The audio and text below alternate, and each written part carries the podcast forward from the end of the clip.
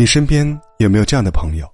桃花不断，却永远单身，嘴上喊着要找男朋友，但却从来没有行动。哪怕别人主动示好，他也能拒之门外。小琪就是这样的人，在我们眼中，他对待爱情吹毛求疵，甚至到了有点夸张的程度。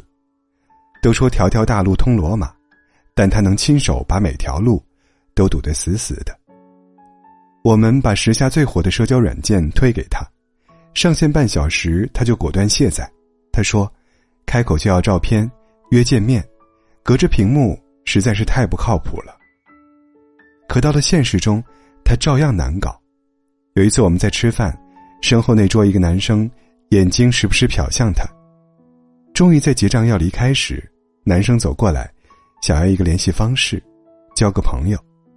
他看了一眼男生，面不改色心不跳的说：“不好意思，刚好手机没电了。”等男生走后，问他为什么拒绝，万一对方是个不错的人呢？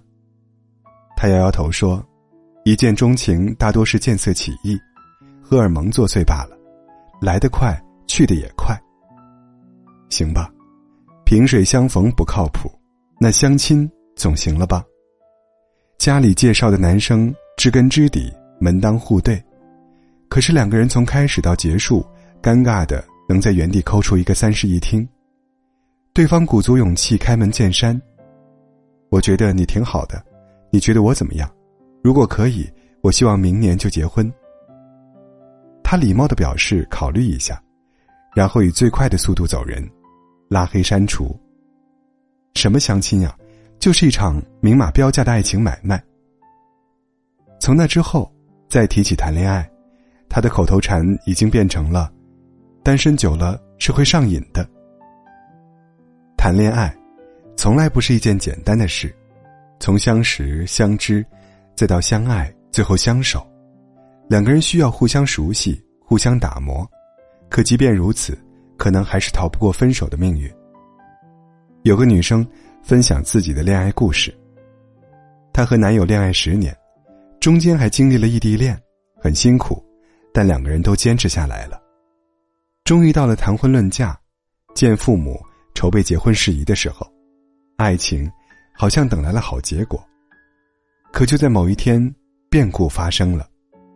男友突然把她叫出去，很冷静的告诉她：“我好像对你没有那种喜欢和激情了，我对你就像和我父母相处一样，特别平淡的感觉。”女生完全没有心理准备，直接懵了。可男生好像生怕伤她不够深，还继续补充说：“如果你愿意，我还是可以和你结婚，但我能为你付出的。”也就只有时间罢了。无法想象，女孩听到这句话的心情。那种感觉大概就像是，她拼尽全力搭建好了一座名叫未来的城堡，只要对方牵起她的手，就能推开城堡大门。可最后，他却亲手摧毁了这座城堡，毫不留情。他无法相信，开始不断回想，到底是哪儿出了问题。为什么突然说不爱就不爱了？这个善良的女孩甚至以为男友只是婚前恐惧。她哽咽着说：“和他谈恋爱十年，今年我快三十岁了，要怎么说服自己冷静下来，接受下一段再谈十年？那时候我已经四十岁了。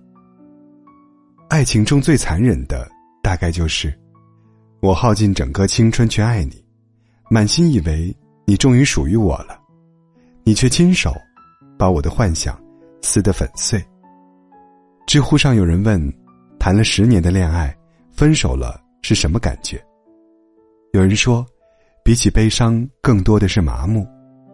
就像打针时，针筒抽出的一瞬间还没有感觉，等到反应过来，才感觉疼。梦醒时分，恍如隔世，然后很长一段时间都走不出来。根本不能习惯那个人不在的生活，甚至还会自我欺骗，总觉得他还会回来。明明熬过了那么多苦，为什么临门一脚要放弃呢？当你终于承认分手的现实，就明白，之前所有的努力都付之东流，说过的誓言也都成了笑话。原来爱情不只有天长地久，还有无疾而终。后来，我们慢慢失去了爱人的能力。一次心动，换回永远的心死。我们再也不会轻易开始一段新恋情，因为安全感这个东西，一旦崩塌，你会觉得接下来遇到所有的人，都是带刀而来。只是在每个孤独时刻，心里依然会对爱情有隐秘的期待。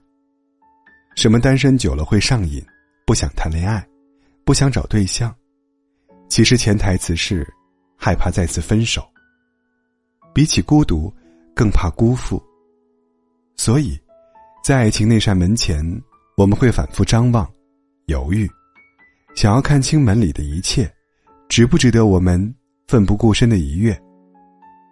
李宗盛在晚婚中这样唱道：“我从来不想独身，却又预感晚婚。我在等，世上唯一契合灵魂。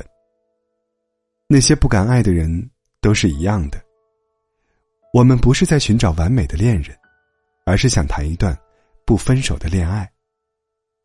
会遇见的人终会遇见，只不过可能会晚一点。